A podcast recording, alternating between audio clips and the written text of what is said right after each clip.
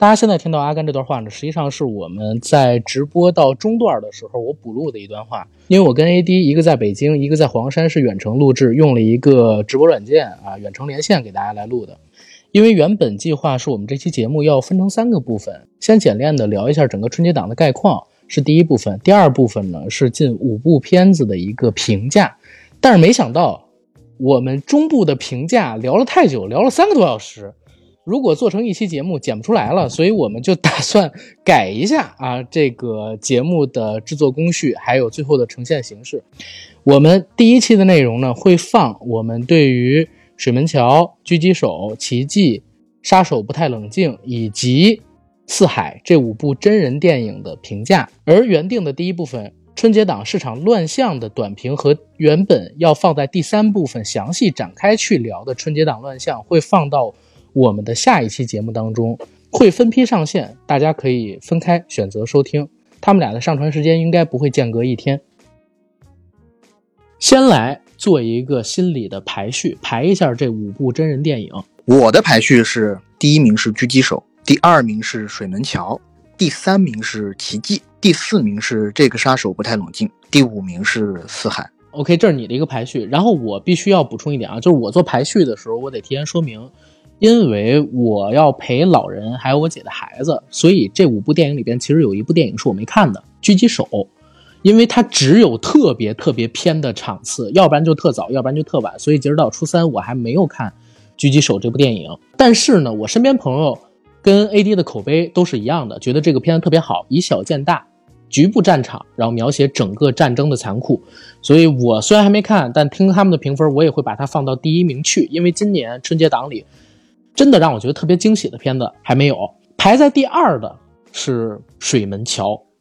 第三的呢是这个杀手不太冷静，这儿跟 A D 有点不太一样。我第四名是给了《奇迹笨小孩》，具体为什么一会儿再说。第五名呢也是给到了《四海》，这可能是今年。我跟 AD 期待值比较高，但是翻车翻的最惨的一个片子。关于它，我们俩可能还有很多的故事，可以在一会儿的环节里边跟大家来聊。然后我们呢就不按照豆瓣的评分顺序，或者不按我们刚才排的顺序了，我们按现在的一个票房体量的顺序去聊这几部片子，好吧？我们先来进今年春节档前三天卖的最好的《水门桥》。那截止到我们节目录制的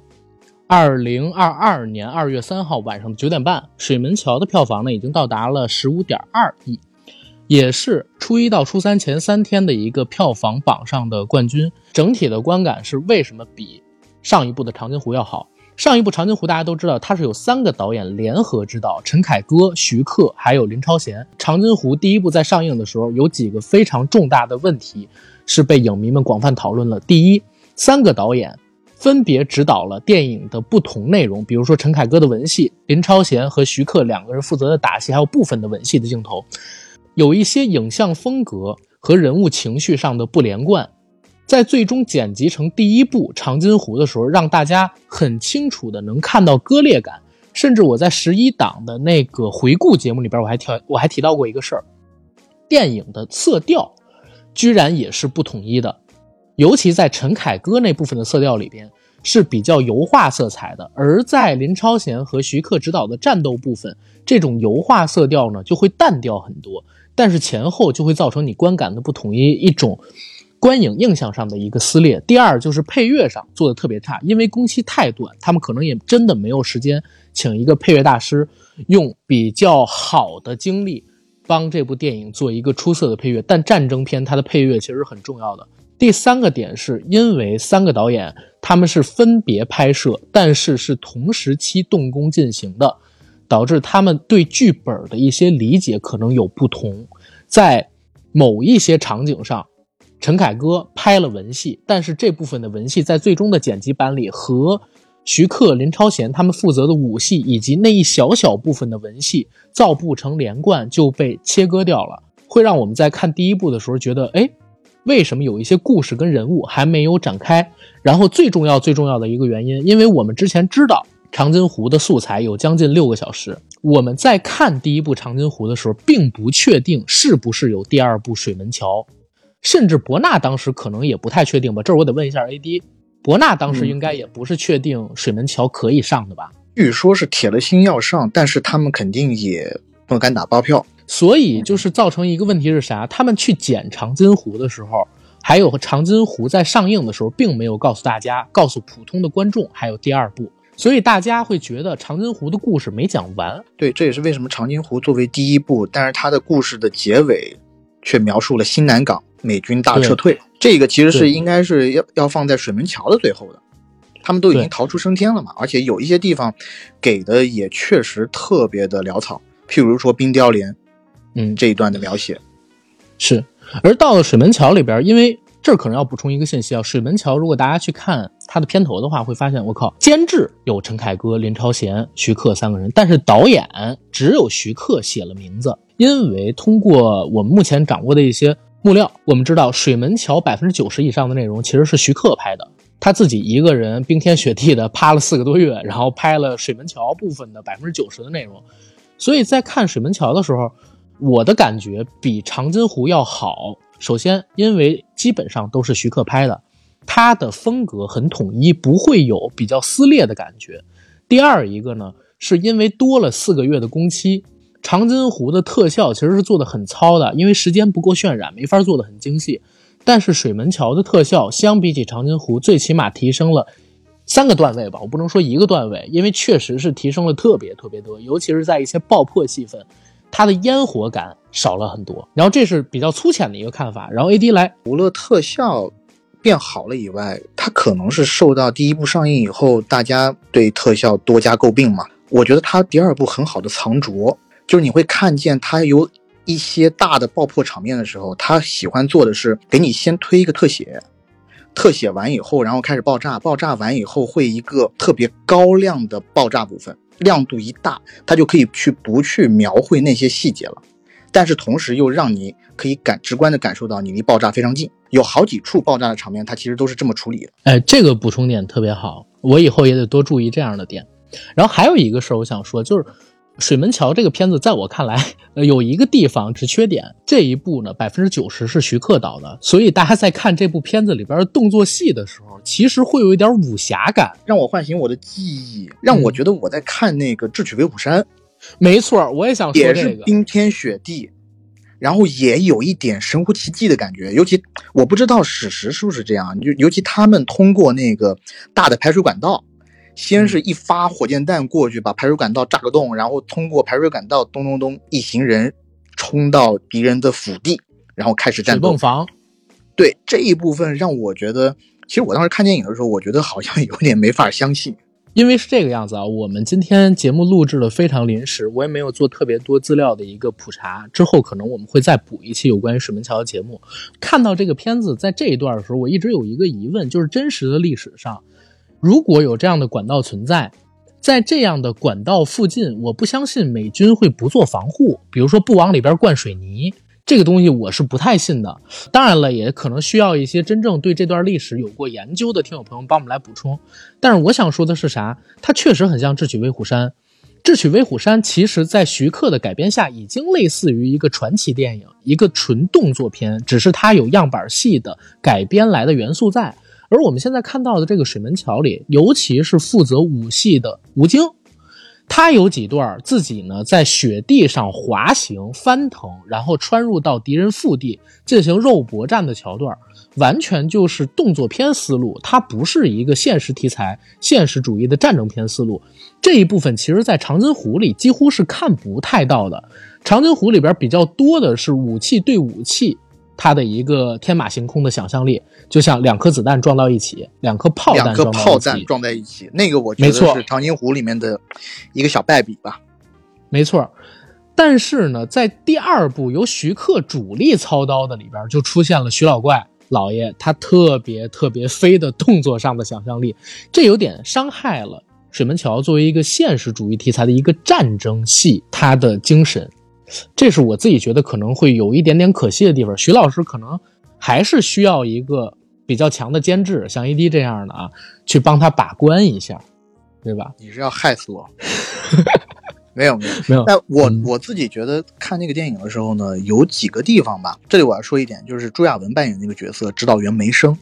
他最后找来了一辆美军的伴侣代车，我觉得有一点。让我还有，因为我带着我父母一起看的嘛，然后我爸爸一出来，他就跟我讲了，他觉得那地方挺不可置信的，就是梅生点燃了他这个伴侣带车，他抱着与敌人同归于尽的这种态度，被吴京扮演的这个班长争取哪怕只有几十秒的时间。但首先，关于这个伴侣带车就可以说到说到了。第一，伴侣带车那么大，他们是怎么弄到山顶上去的？第二，我们看到的他驾驶着着着火的伴侣带车冲下陡坡的时候，他是怎么做到滑行那么长的时间还一直保持在斜坡上？理论上来讲，它上面有很多石头啊什么的，可能它滑行一段时间以后，它就会飞起来了。在电影里面，它是滑行很长时间，然后比较精准的。落到了敌人的一个腹地，那个场面，我自己因为知道是徐克老师，这是他一贯以来的这种浪漫主义的这种作风，我自己还 OK，但是对于一些普通观众而言，算不算一个小的 bug？我觉得这有待商考。我自己可能认为，真正的 bug 是他是怎么开着那个伴侣带车，到了敌人的背后冲下来的。对啊，我的第一个问题其实也就是这个，那伴侣带车是怎么到了敌人的背后，而且是在山顶上？对啊。如果你真的能开到敌人的背后的话，就代表着你能占领制高点，我们就没必要那么辛苦的去打敌人的防御工事，去打他们的制高点了。但他们主要打这个水门桥，是因为要阻断人家们后退的这个道路嘛，对吧？撤退的道路。对啊，但是你想，就比如说我拿一巴祖卡，我在山顶往山腰打，这比从底下往山腰打要容易太多了。所以这一块，当时我看到时候我都惊了。在看这种。所谓正邪对立的戏码的时候，如果好看的话，一定是要有一个特别强的反派。但我们在看水门桥和长津湖的时候，它的反派的强基本上都是集中体现在了它火力的强大和它科技的勇猛。最令我嗯感到不太喜欢的 bug 就是他把五万里这个角色又在前半部分的时候。描写成了一个泼油瓶的角色，好几次五千里，包括于从容以及他的战友们身陷险境，都是因为五万里擅自行动。而且有一次，五千里都已经抓住那个镇守水门桥的那个美军将领了，就是因为五万里硬是把那个手榴弹塞进了将领的衣领里。但这个动作我就觉得挺不可理喻的，因为首先那个手榴弹你已经把那个插销给拔了，对吧？你拿这个手榴弹这么近的距离塞进。别人的衣服领子里，他万一在你胸前爆开，你自己不是也完蛋吗？而且你的哥哥就在他的身后，用手枪指着这个将领的脑袋呢。你为啥还要做这么一个动作？对呀，你为什么还要做这一多余的动作？而且在最后炸弹爆了，幸好五千里和五万里都没有受太大的伤害。但五千里一看，他们之前一系列动作，起码是十多分钟的这个动作戏的，他们主要目的就是要去活捉这个将领。但没想到这个将领给炸死了，其实是五万里变相的破坏了这次行动，导致了很多人其实他的牺牲是无谓的。但是呢，我觉得这个电影好又好在，其实这个里面的几个我很喜欢的角色，他们牺牲的时候，我并没有像长津湖那样，我觉得他煽情有一些过度，或者说他牺牲的合理性，我自己是认可的。第一，我很喜欢平和牺牲的那段戏。虽然有些残酷，美军的一辆坦克开上了水门桥，然后平和拿着炸药包要挂在那辆坦克的车底，但是他要挂的时候，他的手被坦克的履带碾住了。这个时候呢，他不得不要跟这个坦克同归于尽。这一段其实是我是很看的，还是很感动的，因为当时五千里被困在那个水库的那个发电发电室里，他就眼睁睁地看着平和。我觉得会比长津湖里胡军扮演的那个角色，他牺牲的方式让我更觉得可信。因为战场上他就是瞬息万变，你很有可能你要去炸他的时候，你可能衣服被勾住了或者怎么样，被他拖着走啊。我觉得这个就是战场的残酷，它体现出来了。还有一个就是那个于从容，他们这个小队在完成了一波动作以后，埋伏在后山上，然后这时候呢，美军的大量的轰炸机带着燃烧弹要过来烧他们，他为了这个吸引战斗机的火力，主动向战斗机开枪，牺牲自己，被燃烧弹烧死了，而保存下了。像五千里这波人有一些泪湿眼眶的冲动，然后在五千里牺牲之前，我觉得那段戏也挺有意思的。他当时已经站在了桥上，他拿着手枪指着那枚炮弹，对吧？那枚炮弹卡在了桥的裂缝里，那枚炮弹只要炸，桥就可以被炸出一个豁口。但他已经被美军士兵围住了，然后美军士兵这时候犯了很多动作片里面坏人都会犯的一个错误，就是在最后关头坏人轻敌，说了几句话，吴京。扣动扳机，但这时候我觉得徐老怪挺有意思的，他扣动扳机，结果发现，哎，扳机不响，但是他做了这个动作以后，美军突然一下就反应过神来了，向他扫射。他等于说是被扫射的过程当中，向那枚炮弹扣动了扳机，然后自己也牺牲了。但是呢，最后也相当于是完成了任务吧。就那一段，我觉得是描写的挺让我意料之外的。对，那段是挺意料之外，但是我就对这个处理吧有一点纠结，因为我先说一个事儿啊，就是很多的评价其实我都看了，有一些差评就是专门针对于结尾。说哎，怎么这吴京就被烧化了？然后易烊千玺一点事儿都没有，冻一宿，居然被这个暖气一热，然后人就没事儿了，弄活了，就是这对这一段处理确实非常的浪漫，但是呢不那么真实。但是我回到最开始说的一个，因为这部片的全程是由徐老怪做的，他我在看的时候已经完全带入一个动作片属性了。如果看动作片的话，加入这个浪漫属性，我勉强也可以理解。而且其实我挺吃这一套的，就是我看到最后，哥哥虽然已经死了，但是冥冥之中似乎有一种天意，或者说有哥哥在保佑着弟弟，用自己生命最后的火光或者说是热量，去救了弟弟一命，带着弟弟从融化的冰雪当中复苏，然后让他走向最后的胜利。就是这段我其实是挺吃的，但是呢，严重怀疑他是为了做这段戏。然后在前边安排了那个降智的反派的操作，因为如果吴京一落到这桥上，立刻枪就响了，打爆了那个炸弹，他尸体就碎了，就没办法掉到下边被千玺拖走，然后最后燃烧的时候把千玺捂热，所以可能是他们在想结局的时候做了一个取舍。我不相信徐老怪会不知道，到了这个阶段，反派这个话多一出现，降智一出现，观众会有多失望，会有多反感。但是他肯定是为了做最后的这个照热弟弟，强行让团队做了这么一个吴京，哎，到达了桥上，枪栓弄不响，然后敌人呢跟他还有一段对话，敌人降智的这么一个操作，既是失分的点，但也是让我比较感动的点。当然，可能对某些人而言，就是他们也不认后边这个结尾。不过，我觉得水门桥我们可以先大概聊到这儿，我们给一个总体评价吧。我总体评价就是比长津湖好看。春节档的话。或许会有点惨烈，但是我觉得这个片子还是值得一看的。我自己觉得是因为春节档的票价很贵嘛，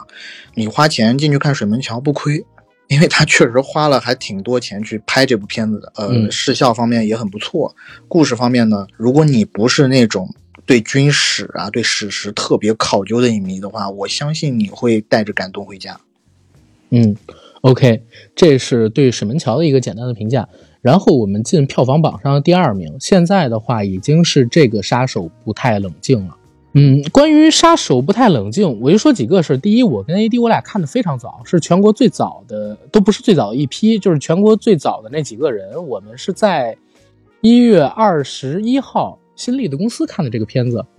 当时陪我们一起看的呢，应该还有谭飞老师，还有其他的几个几个，就是同行吧，反正也是比较知名的老师。我跟 AD 其实，在看这个片子的时候，有点超出预期，因为我们说实话啊，过去几年的时间也被开心麻花伤的有点惨，真的伤的有点惨。就是之前，因为我我这必须得说一嘴啊，大家如果听过我们年前那期节目，是我们和魏翔老师聊了差不多一小时十分钟左右，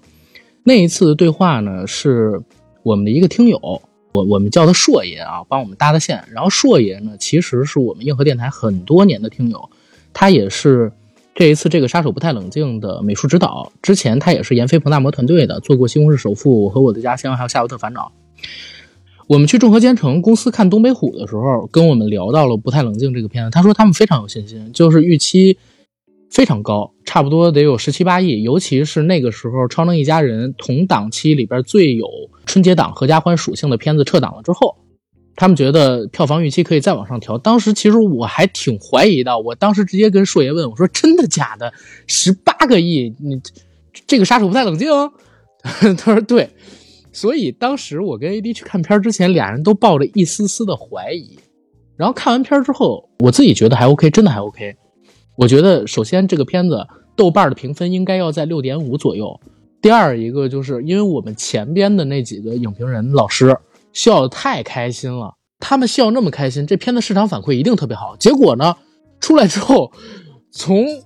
看完片儿到坐车回家，就是我开车带 AD 回家这路上，AD 都在问我阿甘，你你，我觉得我自己有问题。我说什么问题？他说为什么你们都笑了，我不笑呢？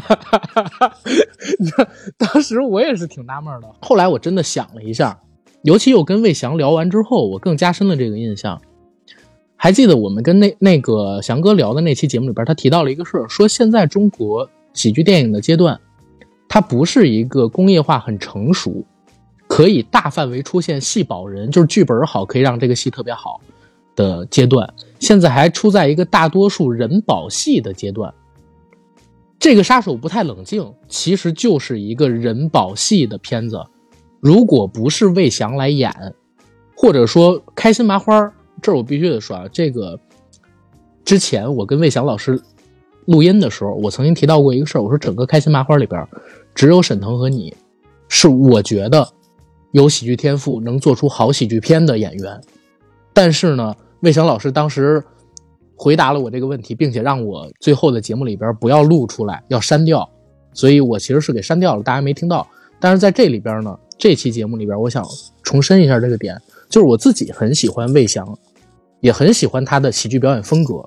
如果之前就听过硬核电台节目的这几年的时间里边，我们也聊过很多喜剧作品，我有时候会提到魏翔，大家就知道我是一直都很喜欢他的。所以当他做主角去操作这个戏的时候，我会吃他的那一套表演，但是 A D 其实是没有像我那么喜欢魏翔他的表演风格的。在这个戏呢，他是一个人保戏的典型，所以可能是因为你不像我这么喜欢魏翔，导致因为他的，嗯。其实你要说我喜欢魏翔吧，我真的挺喜欢的。就是他的配角方面，我不是还说吗？我就是他每次配角，我都觉得很出彩，而且有的时候，我真的觉得他抢了主角的风头。嗯，在很多戏里头，包括像你最讨厌的包贝尔老师的那个《我的机器人女友》，嗯，那部戏里面能看的就基本上是魏翔出现的段落，他和辛芷蕾的互动，他和包贝尔的互动，我觉得搞笑。包括像《欢喜密探》里面有一些部分也是魏翔，但是呢，我感觉我看魏翔老师的作品呢，他要一分为二来看。如果有一些太闹腾的或者一以贯之的，就像我很喜欢《李焕英》里魏翔老师出现的时候，他只说了两句话，但那两句话我就觉得特别逗乐，因为他并没有那么的演。没错，这儿我也要 Q 一个点。就是我还记得看完这个片子，我跟 AD 提到过一个事儿，我说翔哥演配角演久了，出现了一个非常非常大的问题。这个问题之前也有人出现过，是谁？是香港的一个黄金配角，叫姜浩文。姜浩文之前就是演过非常非常多电影里边的配角。他在演了这么多年之后，公司的老板刘德华要捧他做香港电影金像奖最佳男主角，就像当年捧林家栋一样，给他投钱拍了一个片子，讲的是一个有异装癖，心理是女性，但生理是男性，然后逐渐觉醒女性心理的这么一个人的故事。那部片子是一个大男主的戏，他自己要撑百分之九十的戏份但是有一个问题，因为他做配角做久了。配角在给别人配戏的时候，会出现一个什么样的情况？他要收着演，去衬托主角。那部戏里边，姜浩文自己一个人演戏，演的都非常好。但是他的对手戏是谁来演呢？女主角是惠英红。只要他一和惠英红在一起，他就会自然而然的去向着配角那个方向演，往回收，把高光的戏份衬给惠英红。所以那部片子他最后没拿到香港电影金像奖，这是他常年做配角养下来的一坏习惯。然后那天我跟魏翔的那个对话里边，大家其实听到过我问一个问题，我说希望翔哥往前稍稍。当时没好意思说的那个点就是，我在看这个杀手不太冷静的时候，发现翔哥一个比较大的问题，就是因为他做配角太久了，配角是不需要有那么多戏份的，也不需要有那么多台词的。他真的去做主角的时候，他还没适应做主角。他第一次做男主角，他还不太适应，这是他这个角色可能说有一点点败笔的地方。但哪怕是这样，我依旧觉得这个杀手不太冷静是《西红柿首富》之后，开心麻花唯一没有翻车的喜剧作品，是笑的。对，就是他的故事层面是立得住的，没错。啊，而且我我要再我我要再大概纠正一点，就是他是开心麻花体系的没有错，但他已经不能算是开心麻花的作品了。它是闫飞、彭大魔他们已经从开心麻花单飞出去了嘛？他们开了那个西红柿影业，当然这部片子还是有开心麻花做投资的，但是呃，其实跟开心麻花他们的主要的呃创始人，包括他们的那种主创团队已经没有太大的关系了。啊，对，西红柿影可以这么讲，西红柿影业跟开心麻花其实是两家公司。西红柿影业到目前做过的片子有《我和我的家乡》里边《神笔马亮》《西红柿首富》，以及我们现在看到的这部《这个杀手不太冷静》。所以闫飞、彭大魔他们两个人是有口碑的，包括他们两个人的喜剧作品在市场上边其实是很卖的。我觉得我现在对开心麻花，如果他们本部的戏的最大的期待就是宋阳，就是《羞羞的铁拳》的导演。然后我们看出来以后。当时反正是我吧，我给了一个对于这个这个杀手不太冷静的这个评价，我觉得他是跟羞羞铁拳差不多，但是呢，我又承认他拍的是不错的，而且呢，我也承认他的包袱我都能懂，嗯，但我就没有笑。对这个这个其实是我的一个呃不满足，因为在春节档上我也很希望来笑一笑，但其实没没笑出来啊，不是。这个东西不是不是 A D 装逼啊！我替 A D 解释一下，因为 A D 他是做电影前端工作的，他是做制作的。就是他当时看完这个片子之后，跟我就聊了一个 聊了一个事儿。他说自己特别害怕，就是跟普通观众的观影感受产生距离。如果产生距离了之后，他自己如果做片子的话，可能会出现问题。所以大家别觉得这是装逼，或者说是一种着不的说法。这是当时真实发生在我们两个人对话当中的对话，对，因为我已经，这个问题已经困扰了我，呃，有多长时间？两个星期了吧？有，对，差不多一月二十一到现在嘛。是，嗯嗯，但确实喜喜剧确实像我们上次跟魏强老师聊的一样，喜剧真的你要往后做，真的越来越难做，而且就像我讲的一样，我和阿甘都是。特别喜欢逗乐的人，然后也喜欢幽默，但我们看的喜剧肯定就会很多，包括像我呀，就，对吧？就是美国的各种，不是美国，sorry，就外国的这种屎尿屁喜剧我也看，然后那种胡搞的喜剧也看，然后稍微高深一点这种冷幽默也看，就看的多了以后，你会发现那些梗都不太新了。对于那些不太新的梗出现在我眼前的时候，对我都知道你的下一步，我完全可以判断出来你下一步要干什么。这个在喜剧上面，我觉得就是特别难逗人发笑了。如果你能预测这个喜剧的走向的话，因为它喜剧很多都是打强反差，但是强反差这一点在于开心麻花的作品里面用的次数太多，他们现在做不太到强反差了。对我自己而言啊，因为套套路我吃熟了。对我我的意思就是，我的意思就是，我都可以预测到你了，你前脚干啥？我都可以预测到你下一个的反应是干啥，所以我就有点难笑出来。譬如说我前脚啊跟你是强，我不怎么怎么样，但你后面马上给我一个利益，我马上就犯怂了。就这种这个呃部分呢，我昨天我不是还跟你说，初二的晚上也没什么事情干，我们我们这边下雪，特别冷，然后我就挑战自己看了《礼貌换太子》，礼貌扮太子，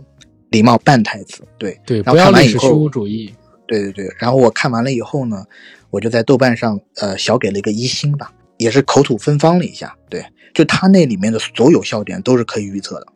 嗯，然后我几乎 从头到尾都没有笑出来，就是特别麻木。而且那部片子让我不能苟同一点，就是他的故事都没法立住，就故事就特别胡闹。是啊，嗯，但是说回这个杀手不太冷静啊，就是刚才我们聊的这个片子很多，我想补充几个点，首先。呃，我先普及一个事儿，这个杀手不太冷静，它确实是改编自日本的魔幻时刻，但是，但是啊，这要说但是，我相信很多人都知道这一点，但是其实看过魔幻时刻的人，再看这个杀手不太冷静，你会发现这两个片子百分之八十的点是不一样的，是属于重新编写的，做了本土化的喜剧的梗，甚至连故事情节里边最重要的。两条线都改变了，比如说原版的《魔幻时刻》里边有两男争一女的这个感情线，在这一部里边完全拿掉了，然后他们重新编写了一段戏份，而更突出的是一个小人物想要获得成功、想要获得机会的那一份努力向上争取的渴望的心态，以及拿到那个机会之后的欣喜，跟失去机会之后的失落，又马上走出来，重新燃起对生命希望的那种希望。是这个片子里边表达的更多的，所以我其实，在看，呃，这个杀手不太冷静的时候，我又回想了一下《魔幻时刻》，我说我得对比一下。当天晚上我就又重看了一下，我自己会觉得，从笑点上来讲，这个杀手不太冷静让我觉得更好笑，但是从故事本身上边来讲，肯定还是《魔幻时刻》要更值一点。但是这个片子排在春节档，绝对是一个特别好的选择。为什么？因为今年的春节档真的没有喜剧片，一个六点五分左右的，然后绝大多数观众能吃到笑点、能笑出来的片子非常非常的难得，所以这个片儿有现在的一个市场成绩，我跟 AD 觉得也是很正常的一个事儿。包括当时我们愿意跟魏翔老师去做这个专访，然后上这期节目，也是因为我们俩觉得这个片子 OK，在今年的春节档喜剧片里边是拔尖儿的。我们俩才敢这么去干，或者说才愿意这么去干的。所以，关于这个杀手不太冷静，我觉得我们可以大概说到这儿。然后最后补充一点啊，那次专访里边，我跟 AD 有一句话，我不知道大家听没听见。那句话是魏翔老师要成了，这句话不是假话啊，非常真诚的跟大家说，我觉得魏翔，或我叫了一声翔哥，真的要成了，就这一部戏。尤其现在票房这么好的情况下，他以后做男主角的机会会越来越多。他之前都是演配角，而且我我这儿补充一个好玩的事儿啊，还记不记得在那期专访的结尾，我问了翔哥一个问题，我说第一次做男主角，这个杀手不太冷静电影对你意味着什么？他说不意味什么，就是我呃兢兢业业工作了二十四年的这么一个工作报告，不代表任何的事儿。啊，当时我跟 AD，嗯，都挺同意的。后来在专访结束之后，我跟 AD 你说了什么？你还记得吗？我知道，就是如果真的不代表什么的话，只是一个二十四年工作的一个总结，那在片尾花絮里，魏翔老师不应该哭的那么梨花带雨的吧？不应该哭的那么惨吧？对吧？就是这个片子对他肯定是非常重要的，所以我我就在想。其实他是真的非常好的喜剧演员，我真的非常喜欢魏翔，就应该给他一些机会。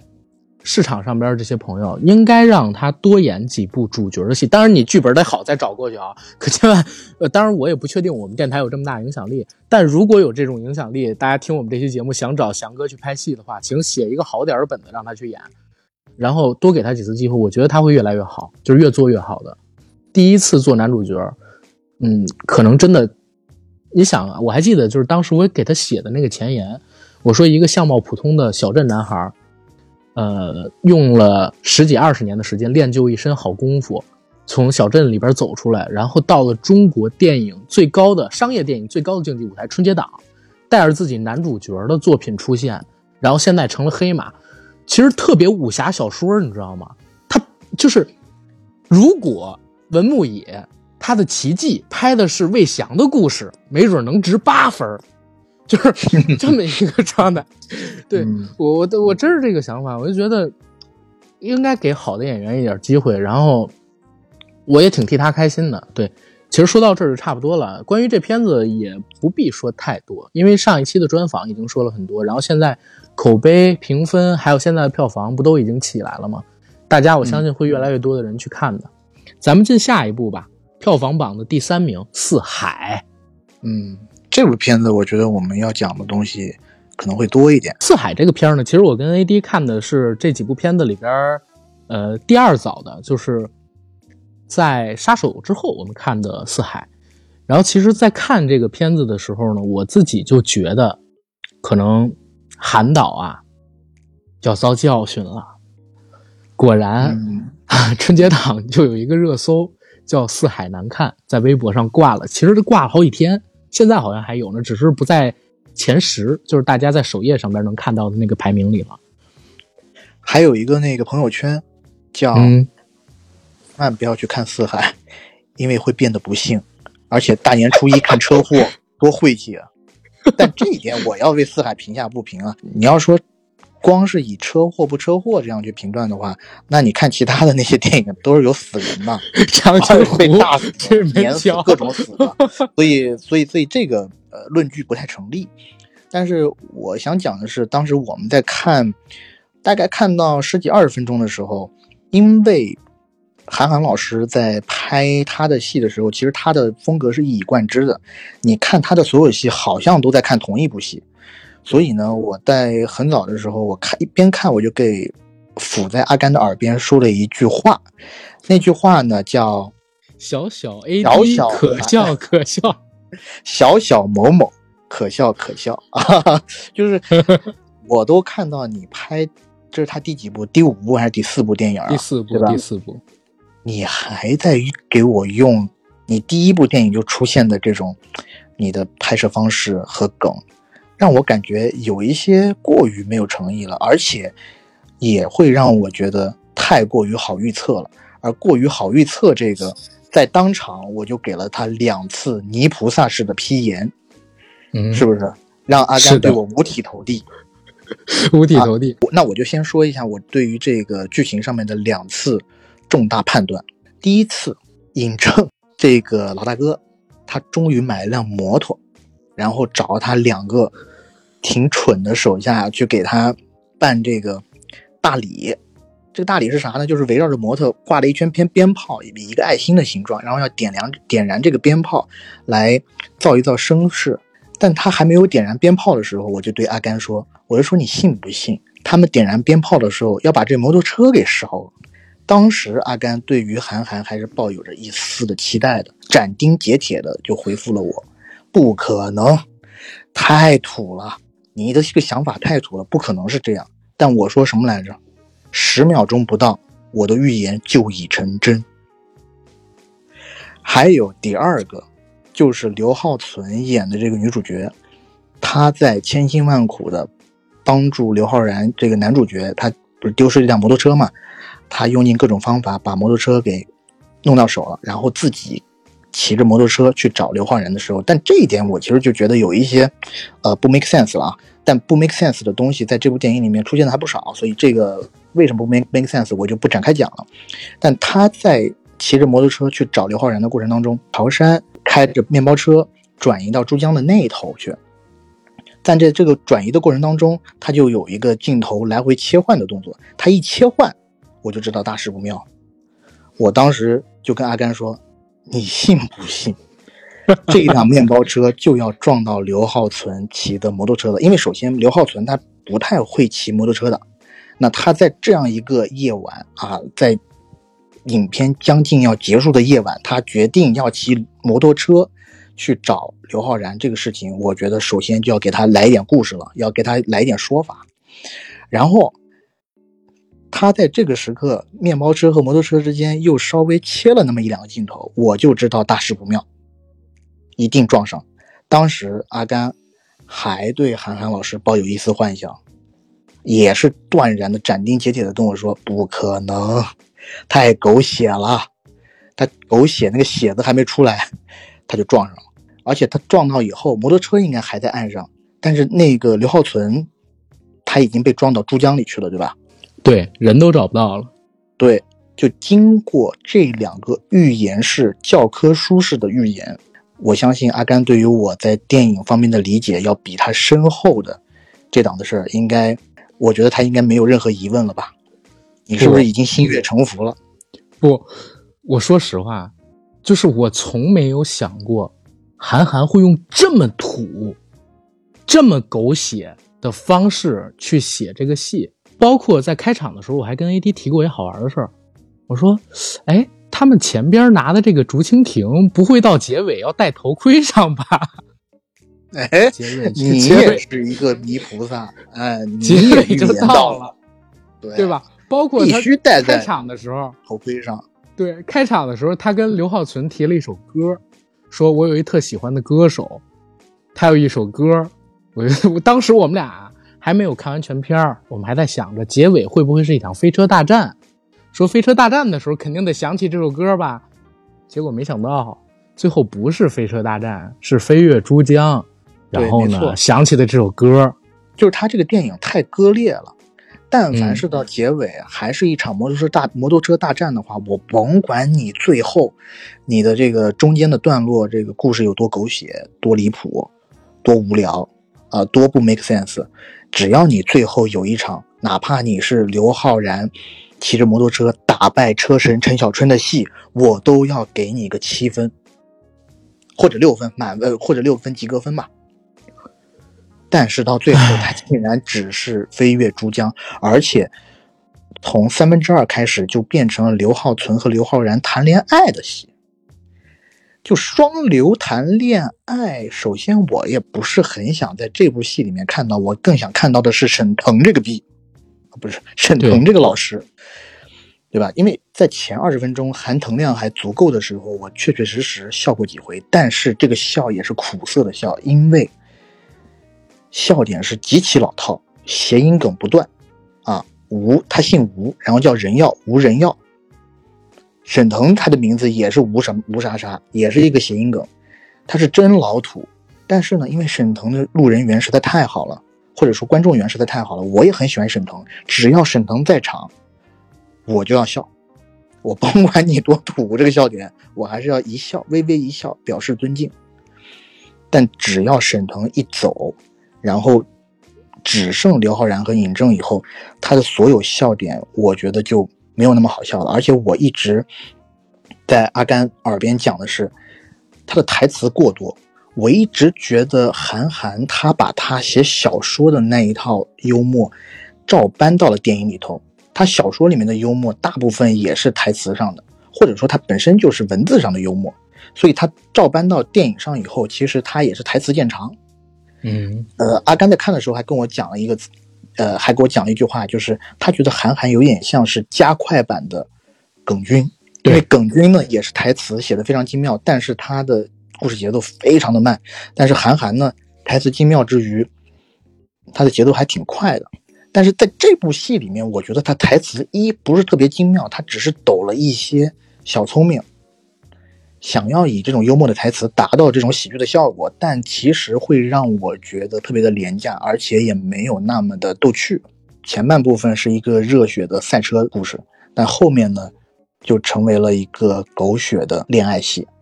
而且这个恋爱戏呢，还是以女主角身亡作为收场，就会让我觉得特别特别的不满足。而韩腾亮也是不满足的一点，沈腾只在前二十分钟密集出现了一下，男女主角进入广州以后，他其实只出现了一面，只是告诉了观众啊，他其实在广州已经成家了。然后他在最后只是送给了他自己的亲生儿子一个新买的头盔，我完全没有办法想象。这是韩寒拍出来的作品，因为虽然我没有对韩寒有特别高的执念、特别大的迷恋，但是我觉得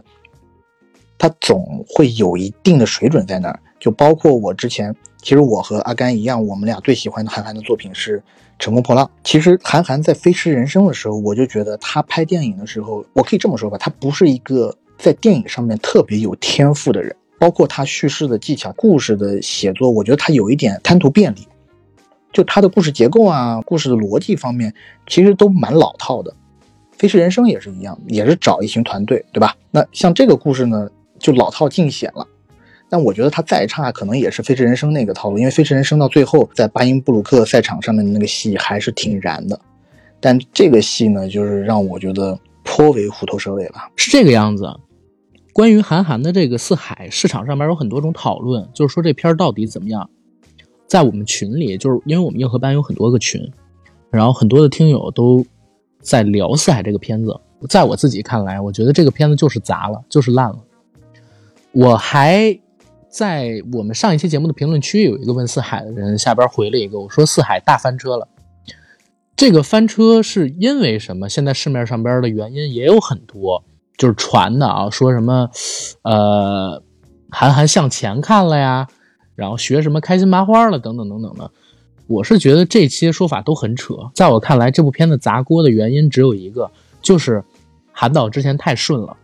昨天我们在一个朋友的群里聊天，然后那个朋友呢，他准备要做一期有关于四海的节目，就问了一嘴：“你们觉得四海看完了之后收获到了什么？”我说：“我只收获到了一个知识，就是不管人有多顺，都要有敬畏之心，否则老天爷会收拾你一顿。”这是我看四海最大的一个感受。因为韩导从他做第一部戏《后会无期》，再到中间第二部戏《乘风破浪》，第三部戏《飞驰人生》，一部比一部成功，一部比一部票房要高。后会无期六个亿，乘风破浪十个亿，飞驰人生二十亿，而且一次又比一次调高了普通观众对于韩寒的期待值。我自己其实，在去年我们做《扬名立万》那期节目的时候，我不知道 AD 你还有没有印象？就是那个时候，我我就自己啊，我只说我自己啊，我就觉得韩导或者说韩寒老师有一点点膨胀，尤其就是我呢，可能从很多渠道。知道韩寒老师现在他在做电影的时候就很相信自己的眼光跟制片的标准这件事的时候，我就会，嗯，对他有一点点担心。但是哪怕是这个样子，在看《四海》之前，我依旧觉得《四海》再差也不可能比《后会无期》差，就是怎么着也跟《飞驰人生》差不多吧。但是当时就很奇怪，以前韩导的片子如果要放春节档，他会放起码三轮上千场的点映。但是四海这个片子春节前没有任何一场点映，我跟 AD 呢是属于第一时间就看到了这个片子，在看之前我俩还在聊为什么不开点映，难道做砸了吗？但不应该这么大的卡司，对吧？这么大的就是一个市场体量的片子，又放在这么一个档期里边，怎么可能做的特别差呢？结果看完之后就是特别差。然后我自己想来想去，没有别的原因，因为这次你你也说不到是女主角的原因，或者说其他的原因。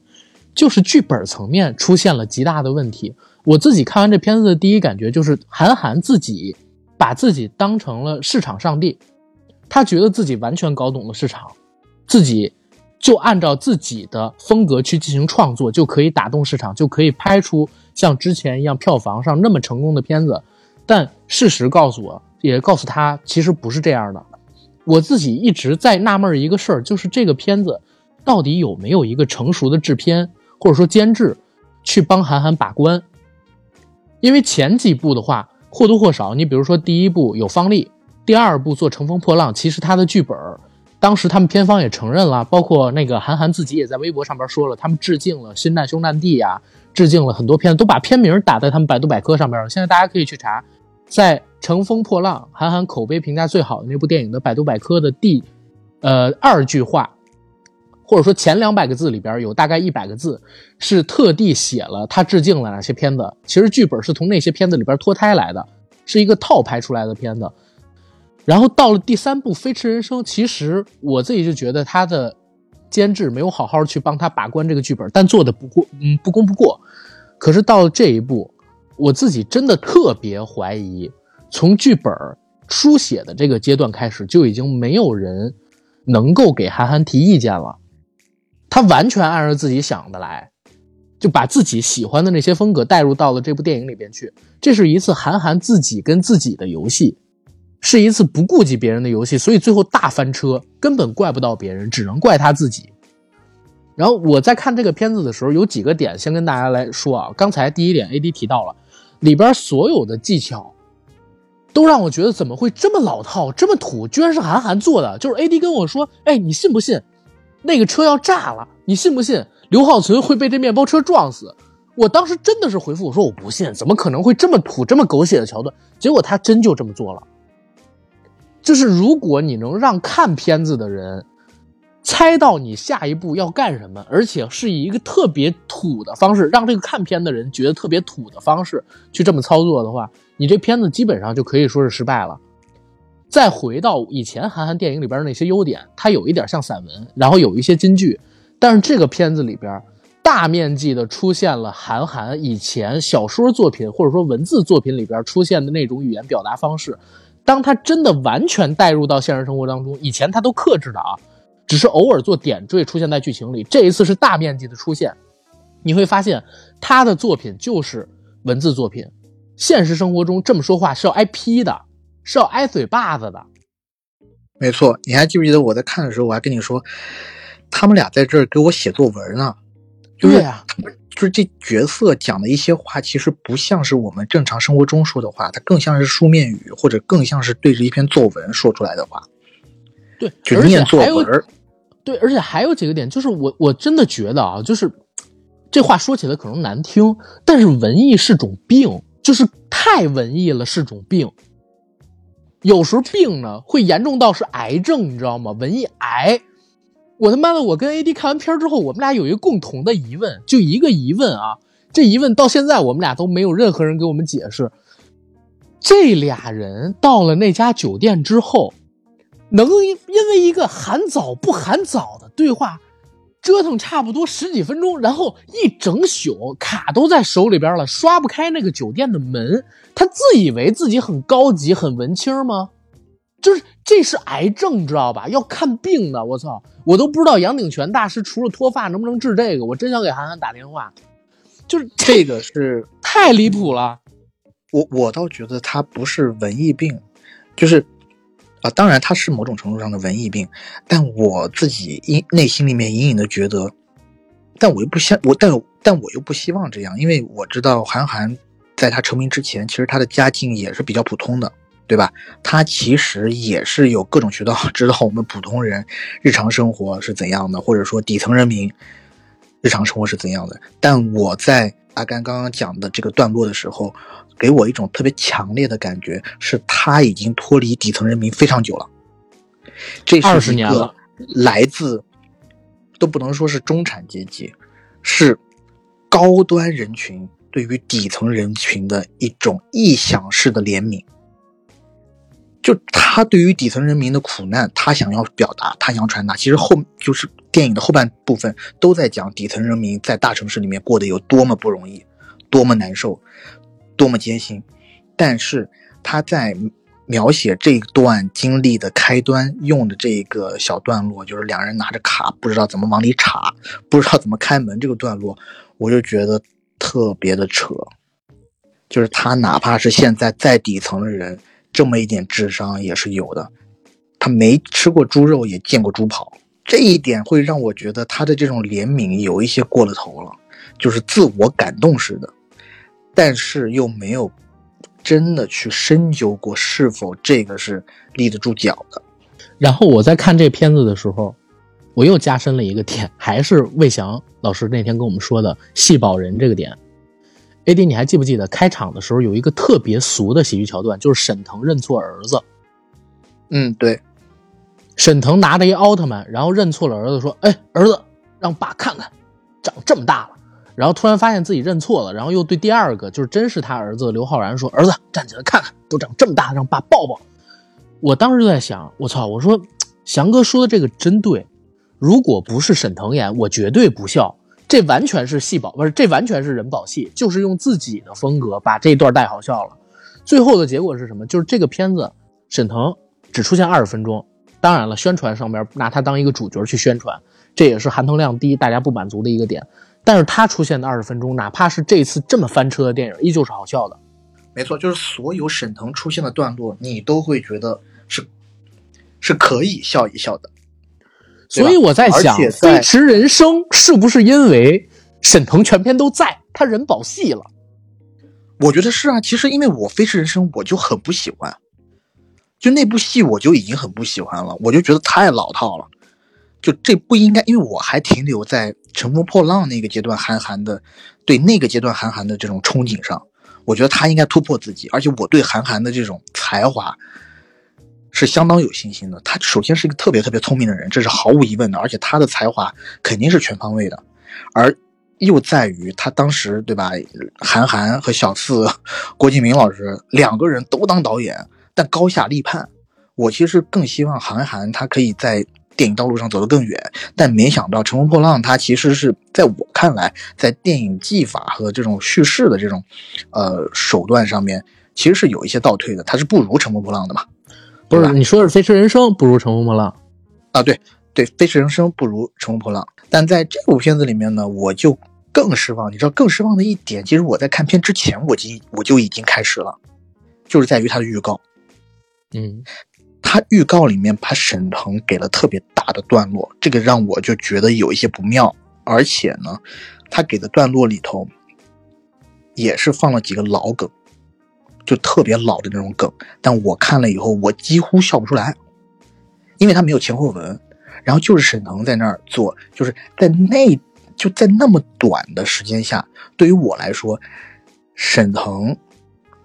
他都不太能人保戏了。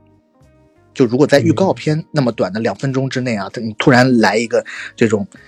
就前不着村后不着店的这种包袱，我都觉得不好笑了，因为太老了。但是呢，同样的包袱你摆在这种电影里面，因为它有前后文的互文嘛，我看了以后，我是觉得我是可以笑出来的，而且我确实也笑出来了。没错，但我在看预告的时候，我就觉得有一些，我就觉得有些担心，你知道吗？我我再补一个点啊，刚才我说那个看儿子第一场戏，可能还没有那么明显的人保戏的感觉。如果大家有看过《四海》的话，有一段戏，就是如果换另外一个人演，绝对大家笑不出来的，就是沈腾跟自己的儿子刘昊然，他们俩开着一面包，然后去取那个外卖。取完外卖之后，沈腾把原本那份外卖抢过去吃了，吃了鸡腿之后喊了一声香，这声香完全不是喜剧桥段，也不是设计。它就是一个台词，但是沈腾说出来，我当时也笑了。换另外一个人绝对笑不出来，换另外一套表演方式也笑不出来，就只有他，所以这个绝对是人保戏。他在那二十分钟，这片是好看的，但是他不在了之后就不行了。对，就是香这一点也是他们在预告片里面反复运用的，就他这一个镜头。但是我在预告片里面我就觉得啊，我知道沈腾是在这儿就是有这种一语双关的意思，对吧？一个说鸡腿香，另一个呢，他放在预告片里面也在说这部片子香。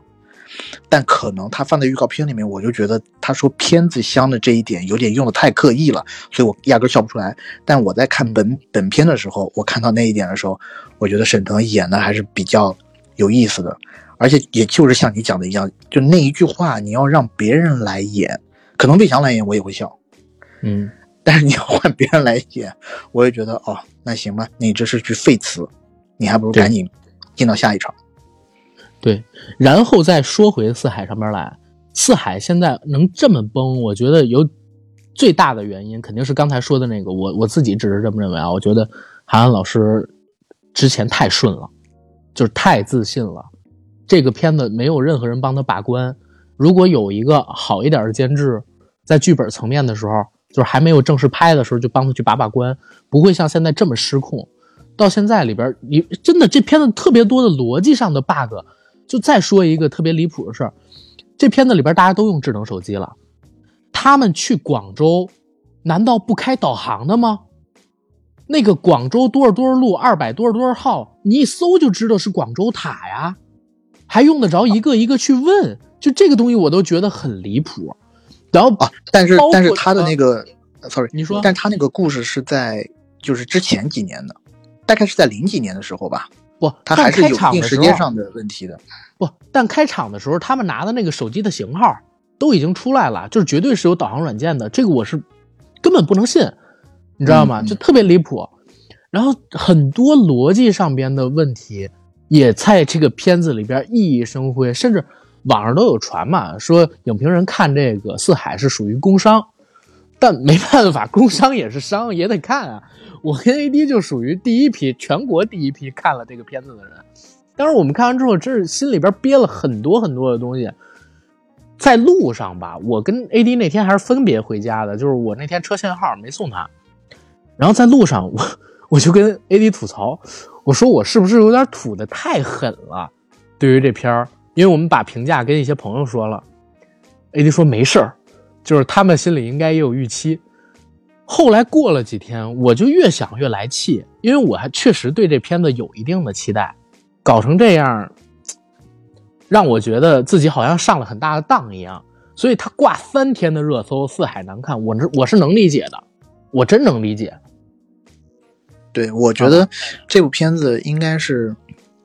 很多观众大年初一的首选，包括我周围的很多朋友，大年初一第一部片子就选的是《四海》，因为是沈腾，又加上韩寒，又加上刘昊然，这么几个名字加在一起，它能不是一部又好笑又热血又青春又动人的电影吗？哎，没想到真不是，他能，哎，他没想到真不是。大年初一早上就看了这么一部电影，只能说高叫一句晦气。但说实话，我觉得这个事儿对韩寒可能是一件好事儿。呃，之前他真的太顺了。我希望就是他现在的情况呢，对于我个人来讲啊，我觉得他有一点点像姜文，就是他也是你剪辑很这是姜文被黑的最惨的一次。我因为我觉得姜文后期的几部作品，我真的是没眼看。我也是一个对姜文老师的这种才华五体投地的人，但我觉得以他的才华，断不至于拍出那样的电影。我觉得他们两个就像你刚刚讲的，都是一样的，没有人能控制了他们了。一个人身兼多职，他也是这个公司的老板，他可能投资方冲着韩寒这两个名字，都不需要看剧本啊，都不需要看剧本，就告诉你这部电影是韩寒，二零二二年春节档上，演员什么全部没有，投资方就说好，几个亿就给打过来，这不是说真事儿啊，但只是说我想象，如果是这就是真事儿，这就是真事儿。我我我就说，如果是这么个情况的话，投资方是真的会打钱的。我如果说投资方，我基于韩寒之前的电影判断的话，我也会毫不犹豫的打钱，而且尤其你进的越早，他不是还没没溢价嘛，对吧？嗯，你你就赚到，你进到则赚到。是但是这样子，我觉得，嗯，我希望对韩寒老师是个好事儿吧。对，我觉得就是这事儿早出比晚出好，先被打醒，后边的戏才能就是认真的去做。前边真的太顺了，尤其扬名立万当时也卖了十一个亿啊，他连监制都能卖这么多，我我就在想，还有谁能管了韩寒？这话是原话吧？我还记得当时十月份，不是，我还记得当时刚做完扬名立万的观影，我们俩觉得这片子不错，跟子墨聊完了之后，我就跟你说，我说韩寒连这个戏都监得好，再卖了。哇，以后还不得横着走？现在看来，就真的是，没错，而且啊，这一点讲个好玩的事儿，《四海》上了以后，我看到子墨在那个朋友圈里面，他说了，刘勋子墨愿意做《四海》的监制，没想到韩寒老师毫不留情的拒绝了，嗯，这对于刘勋子墨是一个非常大的打击。对。但是我说一个好玩的事儿，他不是在朋友圈发的，他在微博上发的。哦，是在微博上发的吗？对呀、我刚才哦，那我可能是看朋友圈没发。人说的吧。嗯，对，屏东的人肯定转发了，但是子墨挺好玩的，你知道吗？大年初一还给发拜，还给发拜年的那个 那个那个嗯什么是群发，对，哎，但哎好像还不是群发，他还写了名字，操，不是群发。肯定不是群发，不重要。就是四海的垮塌是一个全方面的垮塌，大家不用相信什么两极评价之类的。而且这一次如果伤的惨一点，下一次可能会做得好一点。大家抱着这个心态，呃，就也能对韩寒再燃起一点希望。而且我觉得他有救，你知道吗？他有救你，不能这么说，什么有救，不是还是是这个样子的，他肯定是他肯定是有才华。我我说的有救是啥？就是大家不太会因为这一部片的失利对他失去信心，只要他下一步还做好就行。而且他下一步，我觉得找一个靠谱的把关的那么一监制，就能做的挺好。这是他跟别的片子的导演可能不太一样的地方。有一些导演虽然票房从来没砸过，但是你知道，就是市场对他的宽容度特别低，每一步都越来越低。其实他做的都还不错的，但是就宽容度不知道为啥那么差。但韩寒大家给的宽容度很高，对，而且我在这一段时间还真的觉得韩寒可能是唯一一个可以拍出下一部《头文字 D》的人。对，之前是刘伟强嘛，但刘伟强的赛车戏，我觉得韩寒要超越他当时就是零几年那个时候的赛车戏，他以他现在的水准已经可以了。没错，如果再配上好的故事、嗯好的演员班底，头文字 D》可以拍得更好看。对我还记得当时看《四海》的时候，还特地问 AD，我说 AD 你英文比较好，你一会儿看一下，走到片尾字幕的时候，如果有英文，看看他们这一次的飞车指导是谁。就是因为我觉得《四海》这部戏里边，如果让我挑亮点，它的摩托车、它的大战戏份、飞车戏份真的是做的挺不错的。就是那两段动作戏是我自己做，我我自己觉得做的挺好的，而且我自己也没有了解到香港有哪个武指，比如说罗礼贤或者说李忠志，我知道肯定都是做飞车戏做的特别好的，但是他们俩也不是做摩托车做特好的。我也特想知道这次的飞车指导是谁，但是后来我们俩也没发现，呃，所以这块正好提出一个疑问啊，如果我们的听友里边有谁知道四海这一次的飞车指导是谁，欢迎告诉我一下，我以后多关注关注这个飞车指导。然后四海的部分我们聊到这儿吧。我们下一步聊一聊《奇迹》。《奇迹》这个片子，我先说一个前提啊，它现在的豆瓣评分七点四，然后这个片子它是深圳发改委派给坏猴子，我不知道是派给宁浩还是派给文牧野的一个任务，它是一个任务电影，这是前提。OK，然后来讲吧。对，《奇迹》这个片子也是我和阿甘。在排序上面唯一产生争议的这么一部片子，因为我自己看了《奇迹》以后，我是挺喜欢的。虽然知道它有各种各样的问题，但是对于我来讲，它给予我的那份感动，我觉得是我觉得是最珍贵的。而且呢，这部片子其实说白了，它就是一个深圳版的《幸福当幸福来敲门》嘛。威尔史密斯变成了易烊千玺，然后他那儿子就变成了易烊千玺在电影里面的那个妹妹。然后首先我要肯定一点的是。文牧野导演特别会调教演员，易烊千玺不用讲了。易烊千玺，我在这部电影边看我边跟我朋友说：“我说易烊千玺真会演戏，嗯，就这么小小年纪，把那种沧桑感，把那种对待世事无常的无力感演的就是淋漓尽致，而且他真的是让我会相信他这个人物。其他那一众演员也自不必说了。呃，我这里我要提一下，就是我以前一直特别讨厌王宁这个演员。”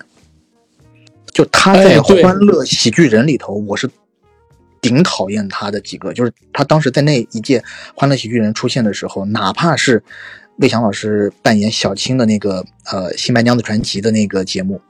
王宁扮演的许仙那个角色也让我十分的讨厌，因为我一直觉得他的演戏就让我觉得浮夸，让我觉得我不喜欢。但是他这个角色在这部戏里面，我觉得特别的融入，就演没有许君聪吗？你不觉得许君聪以前演戏也演的很烂吗？嗯，许君聪是这样。许君聪，我觉得他是要适合他的角色，他有的那个角色，譬如说他东北黑道往事那什么二十年那种，我觉得他那个演戏还蛮好笑的，就是夸张式的演法。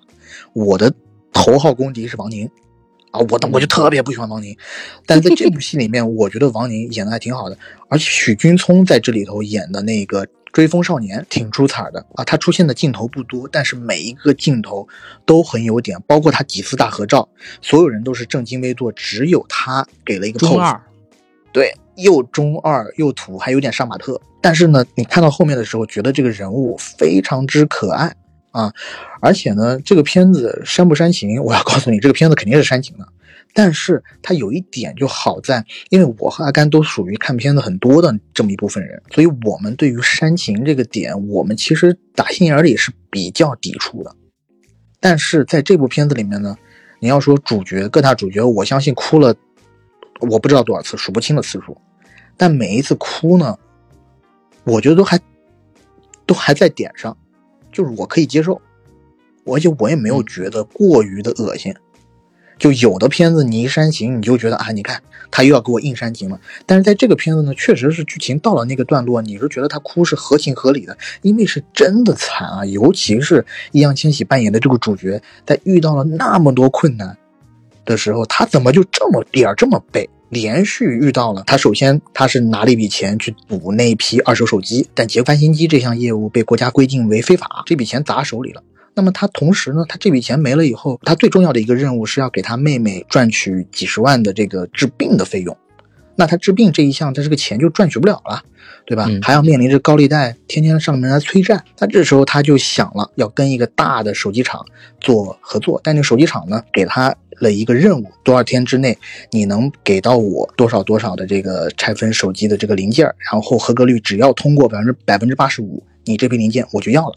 只要要了他这批零件，他周遭生活的种种问题都可以迎刃而解。而就在他弄这批零件的过程当中，他遇见了数不清的困难。首先，他没人招的人都是一些歪瓜裂枣、老弱病残，每个人都有一大堆的问题。再一个，他面临着他当时要赌上一切去做这个东西，但是他又没有启动资金，所以他的启动资金都是东拼西凑，一个人要打两份工。你已经觉得他的命运已经降到谷底的时候。还竟然有人，首先是上门找他员工的麻烦，那同时呢，他也要面对队伍人心不好带的情况。当时许君聪扮演的这个追风少年就离开了，啊，人员不齐。再一个呢，就是因为缴不出租房的房钱，被房东赶出了家门，只能和他妹妹寄居在他当时租住的这个厂房里头。然后又因为他在厂房里头发现了有人要来偷他的这些零件，几乎是不顾性命的去跟这些歹徒搏斗，保住了这些零件。但是呢，他自己也受了伤。他受伤的直接原因就导致了他他丢失了那份蜘蛛人的工作。这份蜘蛛人的工作对他来讲非常重要，因为这份工钱是要让他保维持他工厂的所有支出，所以他这时候又没有了经济来源。他还面临着工期马上就要到了，而他生产不出来零件的这些种种困难，他要一一克服。在面对这些困境的时候，他真的应该哭一哭。我对这个电影呢，首先你要说我对这个电影没期待那是假的，因为这是文牧野的第二部院线作品，他第一部作品我们都不需要多说，我不是药神。当时我也是特别五体投地，而且能拍这么敏感的题材在国内，然后还上了，还取得这么好的票房成绩，还真正的促进了我国医药体系的一些改革。那再加上宁浩做监制，第二部作品尽管它是一个政治任务的电影，但我觉得它起码也可以拍得好看。但是呢，我又有一点担心，因为我在看片之前做了一些研究，我感觉它首先，它故事应该是核心故事应该改了好几次，本来是想。拍另外的东西呢？那说他在开拍之前不多久，好像改了一次他故事描绘的主体，所以我在心想说，这么临时的换这个故事内容，会不会产生一些问题？而且也有一些隐忧，就是说这种故事肯定也是要走感动人这个路线的嘛，那会不会变得狗血？那在我看完这个电影以后，我觉得我的担忧一一都被打消。文牧野处理的，对于我来说，我个人来讲，我觉得还是比较满意的。而且，尤其我的离场感，会让我觉得这碗鸡汤在大年初二，我是大年初二看的，这碗鸡汤我喝下去，我喝的比较开心。基本上，我对这部电影还是比较满意的。然后，其实套路和过于可预测这一点，让这部电影可能在我这边，我可能要稍微减一点分。就是如果这部电影和《水门桥》比的话，我可能会觉得《水门桥》带给我的惊喜会更大。是，然后我我其实，在这一期节目录制之前，我跟 AD 还针对于奇迹有过一点讨论，因为我自己其实是，嗯，这样来说吧，分两个角度，第一个角度可能是作为一个纯影迷的角度，第二个角度呢，就是以一个偏向于嗯从业者的角度来看一下这俩电影啊。我先说影迷的角度，说的可能是不好的地方，这个片子呢。它是一个政治任务，所以前边已经定性了，就是它不可能拍的过于深邃，对吧？它必须要是一个积极阳光、正能量向上的这么一个主题。然后这个片子在做的时候呢，它只展现了深圳是一个玩梦的城市，深圳是北上广深四个一线城市里边唯一一个坑还没有被填满的这么一个城市，你在里边能相比起其他城市获得更多的机会的这么一个城市。但是实际上，深圳也是一个血肉磨盘。真正生活在里边的底层，在这个片子里边出现的主角团里边的所有人，他们遭遇到的都是个体命运上边的不可测。比如说景浩，他接到这个单子也好，还是他妹妹的病也好，还是他遭遇的坏人也好，做这个事儿的过程当中遇到那些磨难也好，都是个体命运。他遭遇了这种不可测，或者其他人对他的歹意。但是作为一个在中国二十一世纪的。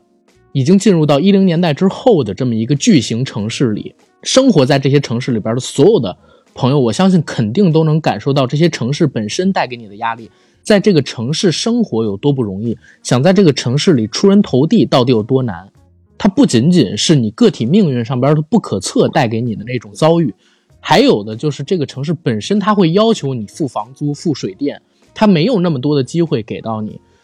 在主角团。每一个人进入到这个景浩，呃，应该叫好景电子元器件厂，景浩开的那个，对吧？在进入到这个元件厂，他去寻找他们的过程当中，给每一个人三两句介绍了一下人物背景，但是他们为什么会变成现在这个样子，变成加入这个元器件厂之前的样子，完全没讲。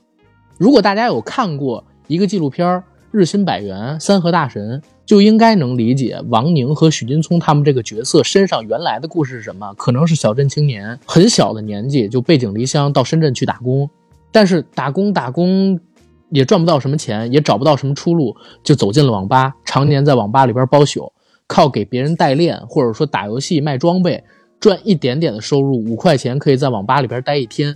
这也是一部分底层人的心态跟生活，但是在这个片子里边是没有展示的，或者就像齐溪扮演的那个角色一样，是稍微侧面提了一嘴，正面上完全没有展示。他只告诉你来深圳吧，加油，你能成，就是纯鸡汤。电影是一个造梦的机器，就是有的时候是一个骗局。这个梦太好了，太完美了，就是好像只要你努力，所有东西都，所以它叫奇迹，你知道吗？就是我当时，你如果以一个纯影迷的心态去看这个电影的话，我会觉得他刻意回避掉的这些东西，给你灌鸡汤，非常取巧且算计。但是呢，如果你以一个从业者的心态来看这个电影，你就会觉得我操，文牧野真牛逼，牛逼到。虽然有刚才那个问题，但普通观众根本感受不到。在一个强任务的情况下，又不是特别长的时间编出这么一个剧本，然后做成现在这个样子，还用了一些技巧跟手段帮你去忽略掉本身刚才我提到的那些点。他作为一个导演来讲，能力真的非常非常非常的强，所以特别佩服，也是佩服在这儿。他跟。我不是药神，结构上很像，尤其在寻找这个主角团队的过程当中，背景音乐一响起，周笔畅唱的那个好像是向前跑吧，就让我想起了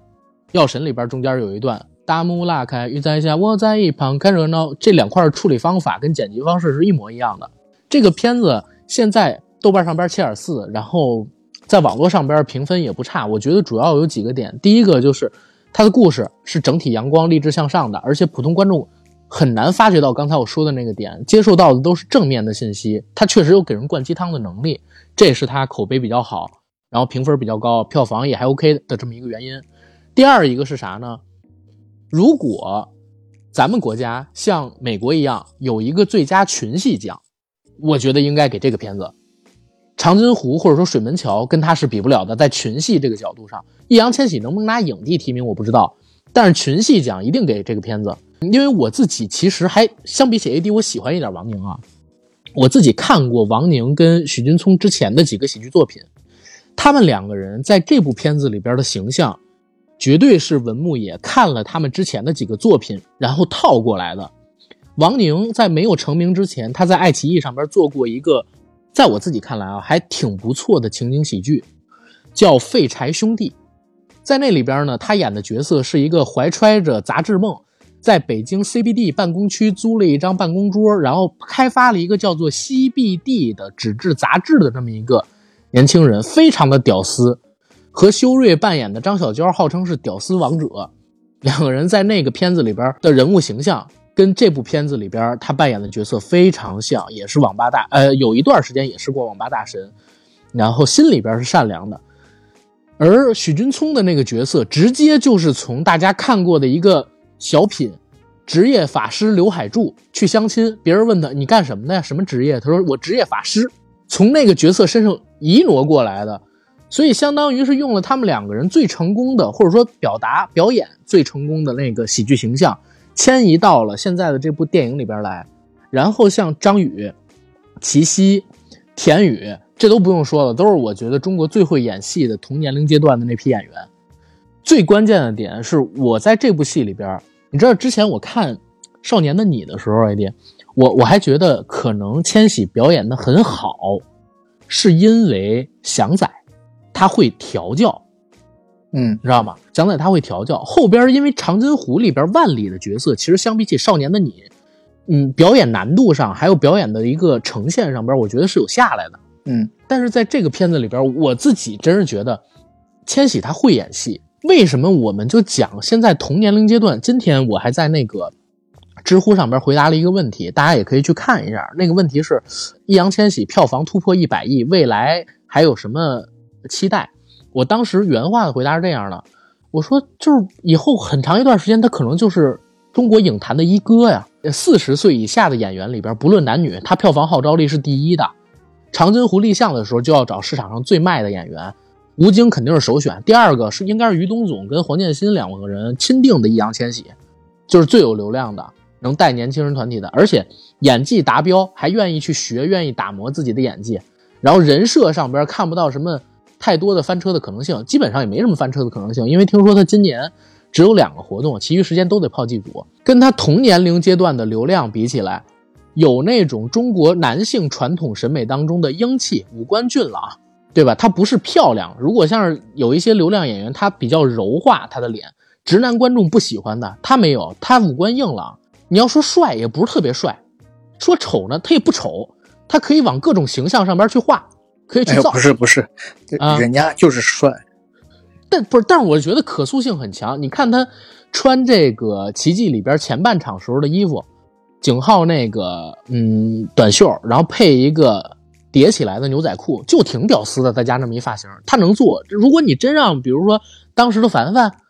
或者坤坤，他们俩去演这角色，绝对出不来这质感。他帅也没那么帅，这可能也是五官硬朗带来好处。而且他身高也不高，就是不也不能说不高，就是中等身材。角色可挑选的空间也特别大。他如果太高或者太矮，很多角色都演不了的。他一米七六左右的身高，是能挑选所有角色的。在我看来，十八岁之后演的片子。从各种角度上边来讲，都是市场爆款，又有其中几部戏是跟国家形象紧密联系在一起的，未来的主旋律的资源也会越来越倾向到他身上。然后有主旋律的资源，国家形象在他身上一做，然后再有这个官方单位给他一背书，他以后资源会越来越好，就是新生代的一哥。我我就自己这么觉得的。然后在《奇迹》这个戏里边，相比起其他他做的戏，我是真正看到，哎，相比起。之前看到的《少年的你》可能稍微，我觉得还是《少年的你》他演的好一点啊，毕竟那个戏特别真情实感，而且吃演员。但是这个戏里边，他有一种在以往作品里边从来有没有从来没有出现过的，让我明显感觉到他有处理的表演方法。如果《少年的你》纯粹是凭心里的那种野性，把它开放了，就是真听真看真感觉，对吧？号召你天性解放，然后做出来的一种戏的话。奇迹是他用演技去做了景浩这个角色，最明显的处理是他在和那那个演员叫什么也演的特别好的，就是那个月哥，他演员叫什么呢？就是蜘蛛人那个张宇啊，对对对，张宇张宇，他跟张宇最后的那场对手戏，张宇说你他妈疯了，有伤还敢来上弓，这次掉下是桶，下次你人掉下来怎么办？那场戏的时候，他的表演。是没有声音的，但是眼神的变化，汗如雨下的时候，面部肌肉的抽搐，是我觉得这孩子真的在演戏，就是呃不不能这么说，这么说好像在骂他，但是那段是演的非常好的，所以我我我是觉得就是很好的一个演员啊，对吧？然后这部戏里边其他的演员也都把戏拖得特别的好，而且在这么一个档期里边，你不管你是从电影从业者也好，还是说普通的观众也好，都会对这片子非常满意。可能唯一不满意的就是 就是影迷会挑一些毛病，但是这无伤大雅的，因为这片子压根儿也不是说就是为了影迷开发出的，不是说那个文牧野他自己就主力要做的等等一片子，这是一个任务电影，能拍成这样，我觉得就非常非常牛逼了。我觉得是这样，就是他如果是放在其他档期，你说要加一些你讲的那些东西，我觉得呃也是可以加的，呃，尤其我想了一下。他其实，在中后段，他和他妹妹的对手戏稍微有些多。其实删掉一些那个，不会对观众对于他们俩兄妹俩的这种情感产生特别大的影响。而删掉一些那些部分的话，再加上一些，呃，细枝末节的这些配角的前史啊，然后一些作作为一些补充，我觉得是，呃，也是可以的。但是我觉得以他现在的这个成色，就特别，我觉得挺适合春节档。就要给人一些希望，就是一些类似童话或者梦幻的东西，因为它是个奇迹嘛。我要不是因为我也在底层生活过，我也租过房，我要不然我也理解不了，你知道吗？我也想不到这块去。然后，哎，我们奇迹可以先说到这儿了。就是我我自己是觉得啊，普通观众如果去影院里边看的话，我看过的这四部里，《水门桥》、奇迹、冷静，然后还有。啊，就这三部吧，这三部是值得看的。如果你要是带老人去看，带老人去看，你像我跟我母亲去看的，我只带我母亲看了《长津湖之水门桥》，还有这个《杀手不太冷静》两个片子。因为像《奇迹》这样的片子，可能我母亲她 get 不到，你知道吗？不太会有那么强的共情感。但如果你是年轻人，现在也在一线城市打拼，我觉得去看一看《奇迹》也挺好的。然后因为最后一部第五部。狙击手，我还没有买到好场次的票，我就简单 说一下我对这片子外围了解的信息。接下来由 AT 详细展开。狙击手这片子呢，跟冷静其实是同一天开了一场首映还是点映，我忘记了。我跟 AD 呢是去了杀手，没去成狙击手，所以当时没看成。其实我们要后来知道能去这个映后见面会的点映场次的杀手，我们没准就奔一奔，问问狙击手能不能去了，挺后悔的。然后看完了之后，我朋友圈里边有几个其他的媒体的朋友就已经发了影评，说这个片子呢是和《悬崖之上》一个级别的好片子，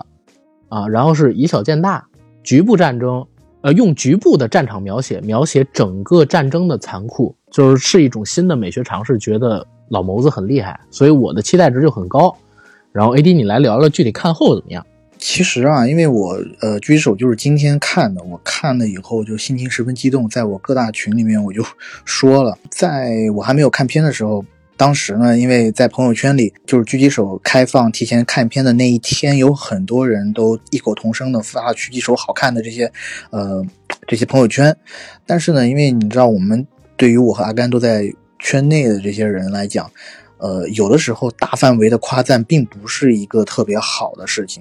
就是一部再烂的片子，因为 各种各样的盘根错复杂的这种关系啊，也有很多人会盲目的吹嘘。当时看到这一波的时候，我并没有十分的相信，而又加上我一些特别好的朋友，不知道从哪儿来的一些小道消息，告诉我这个片子其实也没有那么好，就让我产生了一些怀疑。再加上这个春节档一开以后，其实。因为它非常不凑巧的和它的这个呃题材啊和水门桥就是撞撞了题材了，而且呢水门桥作为一超多强的里面这个一超，它的这个排片特别的多，导致狙击手的排片就相当的少，而且。就宣发层面来讲，呃，狙击手是光线来做的宣发。其实光线做宣发啊，它一直都有这个毛病。我感觉啊，去年他们做宣发的是这个，是那个人潮汹涌。光线做宣发，我不知道是不是这个毛病，他们好像都不太愿意花大钱去做，导致狙击手在宣传攻势上面就和其他的片子落下了，我觉得几个数量级吧，导致。在片子上映之前，其实狙击手的声量其实特别的小，在我们这种黄山的四线城市也没有特别好场次的这个排片。我也是等了三天，终于等到一个中午十二点十分开场的场次，然后我去看了。我牺牲了中饭，我如果要吃中饭，我就看不了这场电影了。啊，我觉得这这个是我能找到最好的场次了。他要不然就是八点四十开场，要不然就是十点半，晚上十点半开场的。场次，嗯，然后我和我一朋友去看了以后，我看到二十分钟的时候，我就跟我好多朋友就说，尤其是那个告诉我狙击手不好看的朋友，我就说，到底是谁他妈告诉你狙击手不好看？我怎么看了前二十分钟，发现他那么好看呢？让我觉得太好看了。然后这可能也是让我在呃，就是我们这期节目第一趴聊水门桥的时候，我其实有一些提不上劲儿。或者说水门桥的一些细节或者情境，我已经有点忘却了的原因，因为 我觉得水门桥跟狙击手一比，就有一点逊色，而且逊色的有一点严重。其实两部片子都是在某种程度上是比较相像的，因为水门桥我刚刚也说了，它大概有呃一半儿或者一半儿多的时间是 focus 在。呃，五千里他们这个小队身上的发生的故事，那狙击手呢？他 focus 的是在张宇扮演的这个神枪手队身上。他讲的故事呢，其实比较简单。抗美援朝战争后期，我们中方和美方已经转入到阵地战的时候，我们全军要开展冷枪冷炮运动。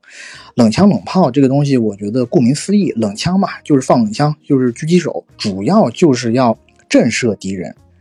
让敌人别冒头，对吧？然后以我们最小的代价去换取敌人最大的伤亡。故事的主角呢，就是在我们，呃，我军的一个神枪手的班上。这个班上呢，可能有七八名士兵，然后班长是张宇扮演的。这一班人接受了一个任务，要去救一个我军在昨天晚上被俘的士兵。美军那方呢？也有一班狙击手，张宇扮演的这个神枪手啊，当时已经在国际上名声大噪了，因为他一个人就干掉了很多美军士兵，而且当时有一篇报道，把他的照片还刊刊登了出来，说这个人就是解放军中对美军的死神，所以当时美军的这个狙击精英，他想了个计策，他想要把这个死神活捉后，他们设计了个陷阱，就是在一块开阔地带上把这个俘虏丢在这个开阔地带里头，然后他们守株待兔，等着我军的这一班狙击手来救。他们给的原因呢也很简单，因为这个美军的狙击精英研究我我军的这个神枪手啊，研究了很长一段时间了，发现他是一个特别重战友义气的人，因为他之前的。几个月内的每一次负伤都是因为他去救战友而产生的，所以只要把这个士兵弄过来，他一定要来救。这么着，那他们才设了这么一个陷阱。故事呢，就伴随着两方因为这一个俘虏产生战斗。战斗的这个场面啊，并没有像水门桥有那么花里胡哨的特技场面，其实整体场面都非常的小，因为是狙击步枪嘛，对吧？所以他每一枪打的都特别的，我觉得可以说是节制吧。因为首先我军的就子弹也不多，子弹多的都是在美军那头。嗯，但是在这个两军对垒的过程当中就特别有意思，因为我很长时间没有看到狙击大战。我上一次看狙击大战可能还是国外的那部叫《兵临城下》，我不知道我讲的对不对，那个电影的名字，阿甘你还记得吗？没错没错，让我有一点点感觉是《兵临城下》的味道，因为。作为狙击手，这是一门手艺，就像我们之前玩小时候玩 CS 一样，谁要能使狙使得好，那就是一门重器，大国重器。我是一直使狙使不好的，我只会拿一个 B 五幺重机往前冲，我就是第一死的那个。但我牺牲的主要目的就是保卫我方的狙击手。但这里头呢，你想，美军也是七八个狙击手，都是人精，你就要看他们怎么斗智斗勇。但是呢，影片的中段给你 review 出来，为什么我方要去救这一个士兵，是因为他是一个情报人员。而影片的后段呢，美军也发现啊，原来他们犯了一个大的错误，他把这个人作为一个陷阱，但其实他千万不能让这个人被解放军救过去。所以呢，到最后有一番特别惨烈的厮杀，整个场面怎么说呢？我也不剧透太多，就有一个地方我觉得可以特别满足阿甘，就是在这部电影里面体现了。我军面对美军兵多、粮足、弹药足、武器装备先进时候的挫败感，因为在嗯遇敌的时候，连续伤亡了几个战友的时候，张宇手底下的一名士兵公然的丧气起来了，就跟他说：“美军啥都有，有枪、有炮、有子弹，有好的不得了的武器装备，而我们呢，我们啥子都没有，我们的步枪没有一个步枪有光学瞄准镜，一个班的士兵只有。”一个望远镜，班长拿着，其他人是什么东西呢？他们拿来看反光的，就是拿来当做镜子的东西是啥？是炒饭的大铁勺，就是武器装备，就是一个天上一个地下。这时候，张宇作为班长就吼那个人：“什么叫我们啥子都没有？我们还在这地方，你你娃他他是四川人嘛？叫你娃还在这个地方，只要我们在，我们就没有输。”哎呦，就那几句话讲出来，就是我怎么讲？我当时看到就觉得热血澎湃，你知道吗？我觉得操，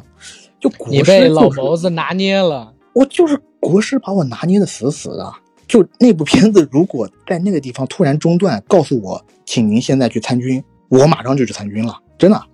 就就就太棒了。他还有处理特别好的一点，就是他跟水门桥不一样，他把敌方的士兵也写的特别聪明。尤其是敌方的狙击精英，敌方狙击精英那个人就是他们那个班的头目，是一个外外籍演员，中文名中文名叫曹操，在《邪不压正》里面也有出演，一口京片子说的特别流利。你说什么呢？曹公在 B 站上八十多万粉丝，从我上小学开始就看他的戏了，好吗？人家现在已经有绿卡了，有不有白卡了？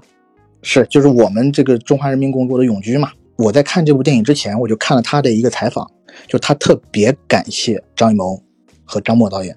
说第一次他扮演的这个虽然是一个坏人的角色，虽然是一个反方的角色，但是他第一次感觉到被尊重，因为他没有演一个白痴，他演的是一个真真正正的士兵，而且在这个士兵，而且这个士兵在战场上他也有人性的一面，就包括因为在战场上面呢，这一个被俘的侦察员他其实懂朝鲜语。他和当地的朝鲜孩子有一段友情吧。朝鲜孩子不顾危险过来看他，这时候双方的狙击士兵都在剑拔弩张的对视着，在美军的瞄准镜里面一度把那个准心瞄到了孩子身上，但是曹操扮演的这个美军头目下令不准打小孩，就你会觉得哇，他是有人性的。你双方不管立场，不管敌我双方但怎么样，但是大家在这一点上达成共识，无论怎么样，我们是不能伤害他的。但是呢，这个人物有意思就有意思在影片的后半段，当他知道他自以为是的做的这一个陷阱，导致很有可能我们志愿军已经获得了有关他们有关美军的一些重要情报的时候，他马上要上军事法庭的时候，这时候他又露出了另外一番的面貌。就他还是有私心的，他想了一个毒计，但最后确实也是搬起石头砸自己的脚。细致入微的对于敌方的描写，我真的在近一段时间里，尤其是对美美军的士兵的描写，我是没太看到的。我我很感谢，嗯，国师可以在这种情况下愿意去拍这么小规模的一场战斗。就那个战斗，就是之前我看了很多报道，国师一直一直在说啊，这我们只是拍的就战场的一个局部，这个局部有多小，直到我看了电影以后才知道，原来是那么小的一个东西，它就是救一个人而已。哎，你觉得这个片子成本大概是多少？我觉得要实打实的讲的话，我觉得一亿以内，嗯，八千万吧。但我觉得真的瑕不掩瑜。你要说它跟水门桥比的话，那这部片子比水门桥真的我觉得高了不知道多少。行，然后五部片子基本上就说到这儿呗。嗯。